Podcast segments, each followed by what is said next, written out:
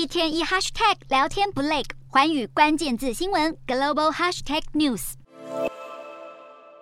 缓慢的做着文字拼图游戏。约翰是一名阿兹海默症患者，对他来说，这个疾病就是个长期的死亡过程。许多阿兹海默症患者跟约翰面临相同的痛苦，但现在日本药厂卫彩与美国药厂百健发表新款药物 lecanemab 第三期试验的完整报告。数据显示，新药能有效地减缓患者认知的功能性退化。在为期十八个月的试验中，服用新药的患者认知退化的速度，相较于只服用安慰剂的对照组，足足减缓了二十七趴。不过，值得留意的是，新药的副作用有十七趴的试验者发生脑出血，而没有服用的对照组只有九趴。另外，服用者也有十三趴发生脑水肿，比率高于对照组的两趴。第三期临床试验也追踪到有两位服用新药的患者死亡，引发外界疑虑。不过，药厂强调他们是因为其他疾病而丧命。尽管背后存在风险，但药厂已经向美国食品药物管理局申请加速核准新药。顺利的话，预计明年三月前可以上市。